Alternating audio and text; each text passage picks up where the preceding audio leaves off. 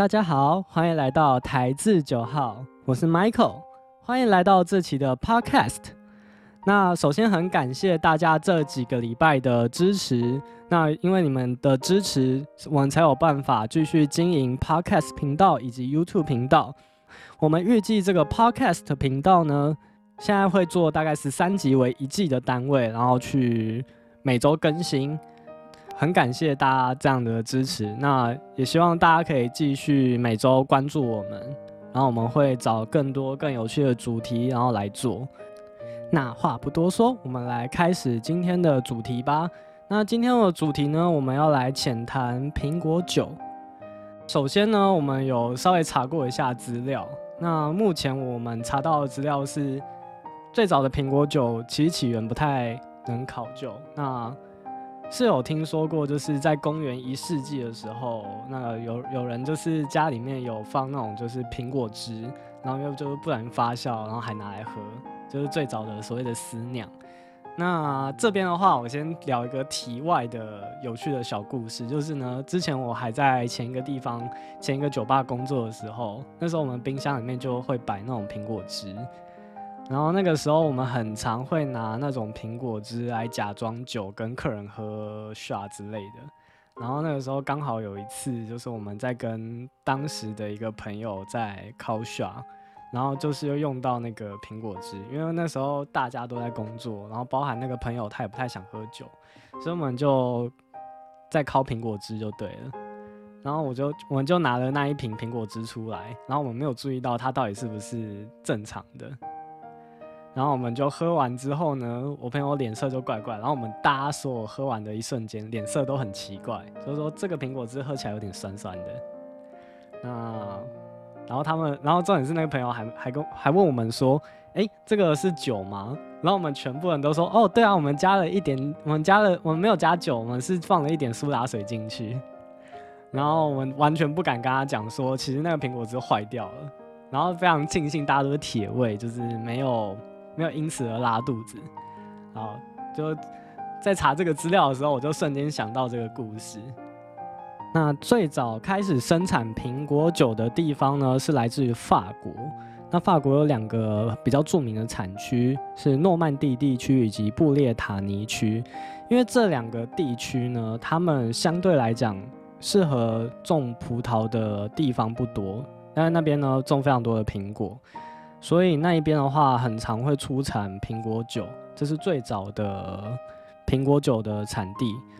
但是目前的话，最生产最多苹果酒的国家反而是在英国。那我们这边的话，要回到历史上，那在十四世纪的时候，那个英国的农场啊，那边他们很流行把苹果酒叫做西达，就是我们的苹果西达。然后呢，他们那边的话。最早的时候，甚至把苹果酒当成工资再发给当地的工人，那基本上就是酒被当成一种一种货币来存在就对了。哦，这听起来感觉跟现在的某些威士忌蛮像的。然后那个时候，那个时期的工人呢，每天大概能获得两公升的苹果酒，然后最多能他能替代当时的五分之一的工资，算是非常大的一个数字啊。然后这样的传统呢，一直延续了五百年，到了西元一八八七年，这种用苹果酒来当货币的行为，就就这样持续了非常长的时间。然后呢，相对来讲，虽然说酒类的这东西在在人民就是在国家的眼光来看，它是一个促进经济循环的一个很大很好用的东西，可是。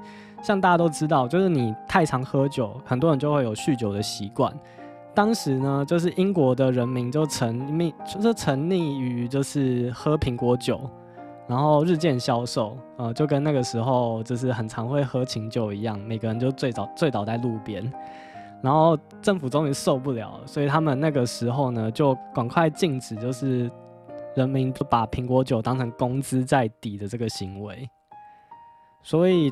它就被在这样的历史前提下被硬生生取消了。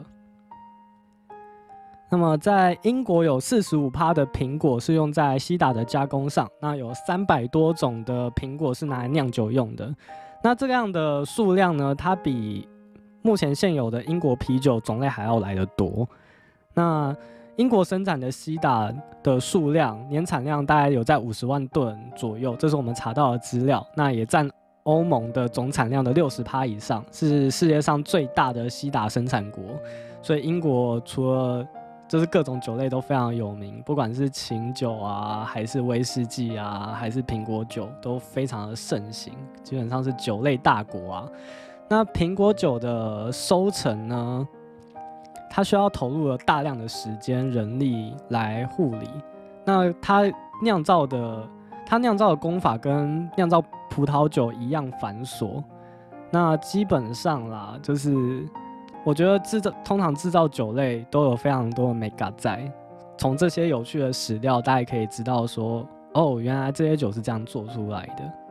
那苹果跟葡萄不一样的是说，像苹果这样的水果呢，它其实水分相对没有那么多，它不像浆果类型的，就是水果有有办法出这么多的水，那它需要反复进行压榨，然后才有办法榨出很多的汁来。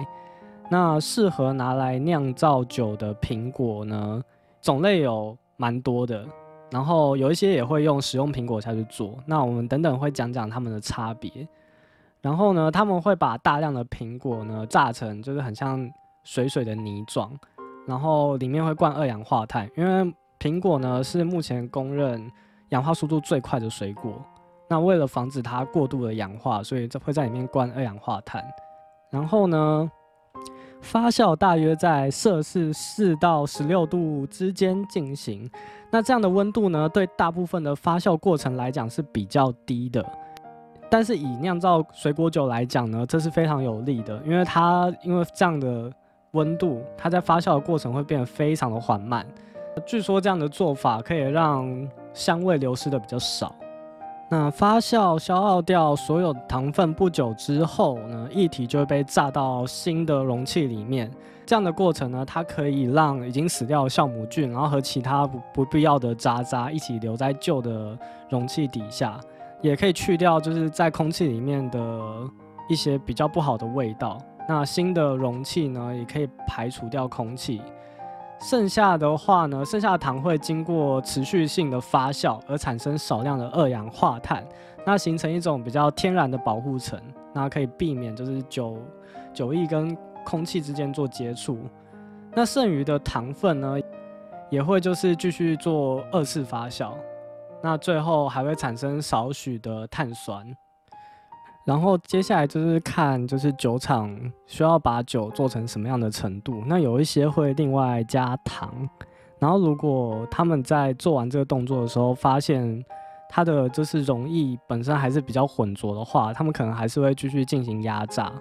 这个反复的动作呢，通常会来的会通常会在一到数次左右。那有一些呢，也会混入像是蔓越莓汁啊之类的果汁。然后可以就是做成味道比较多变化的苹果酒，有一些的话呢，还会加上其他的水果果泥，然后或者是一些香料啊、葡萄啊，反正浆果类的。Anyway，反正就是看他们想做成什么样的东西。那它的种类也是非常的繁多。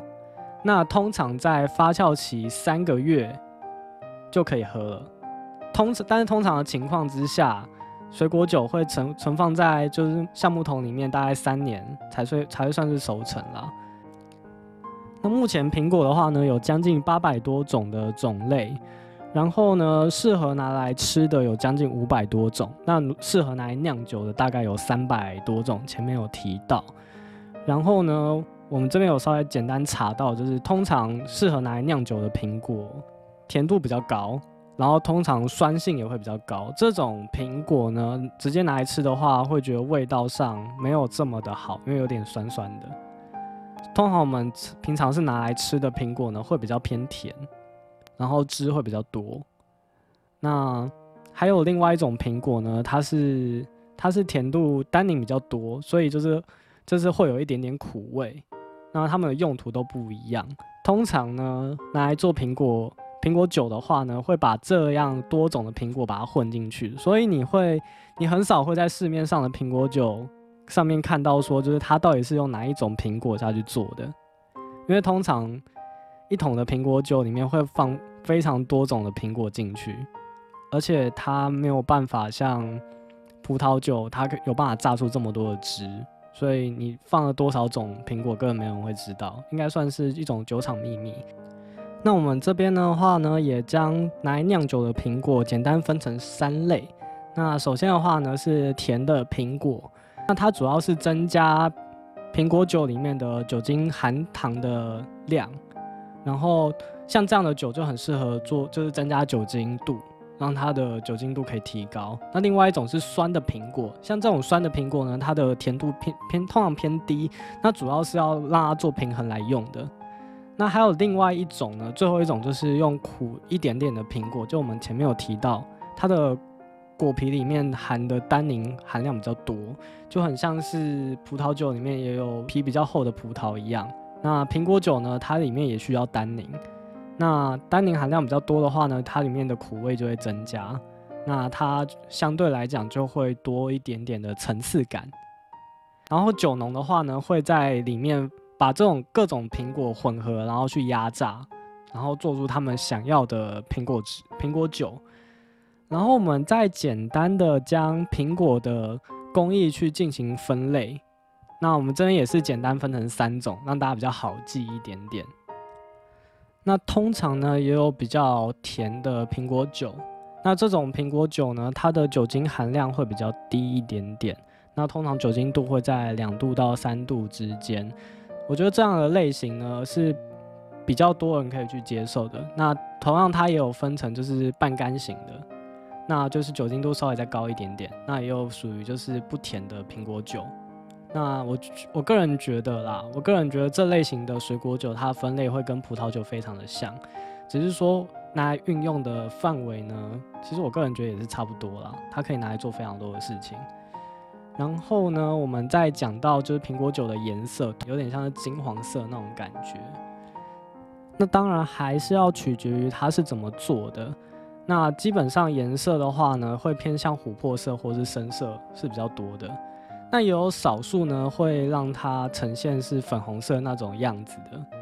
对，就像是会有粉红葡萄葡萄酒一样。那当然也会有粉红色的苹果酒。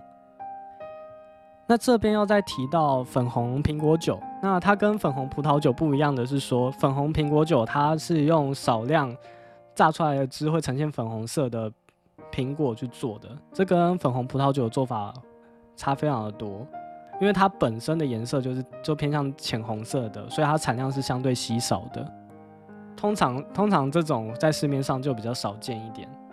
那它实际的应用上呢，有一些也会就是加一点气泡进去，那就是有些大家会在市面上喝到那种带有气泡的苹果酒，那就是它是在里面做有点类似像气泡酒的做法，就是里面它会有二氧化碳，然后在里面可能是做二次发酵，让它有办法持续性的产出气泡。那也有就是另外一种做法，就是把它做成白兰地。那像是著名的调酒很常用的 Cavados。那最后的话呢，我个人自己是比较喜欢去喝 Strongbow 的苹果酒。那因为它本身是带一点微气泡的，那它相对来讲，它其实蛮便宜的。它可以在各大的卖场通路都买得到，算是因为我个人本身比较少在喝苹果酒。那刚好也是因为有朋友说他想听听看这类的议题。那我才去做这一期的节目。那我个人非常喜欢它的原因，是因为它喝起来的味道是比较清爽的，而且很多女生都会喜欢。基本上，如果是你刚刚接触酒的，想要开始往水果酒方向去发展的小朋友们来讲的话，我觉得非常的合适。哦，讲小朋友好像不太对，就是大学生们。好，那。这一期的节目超多，就到这一边，也非常感谢大家持续的收听本节目。现在的话呢，因为我们 YouTube 频道也是每两周会更新一次，那希望大家可以多多支持。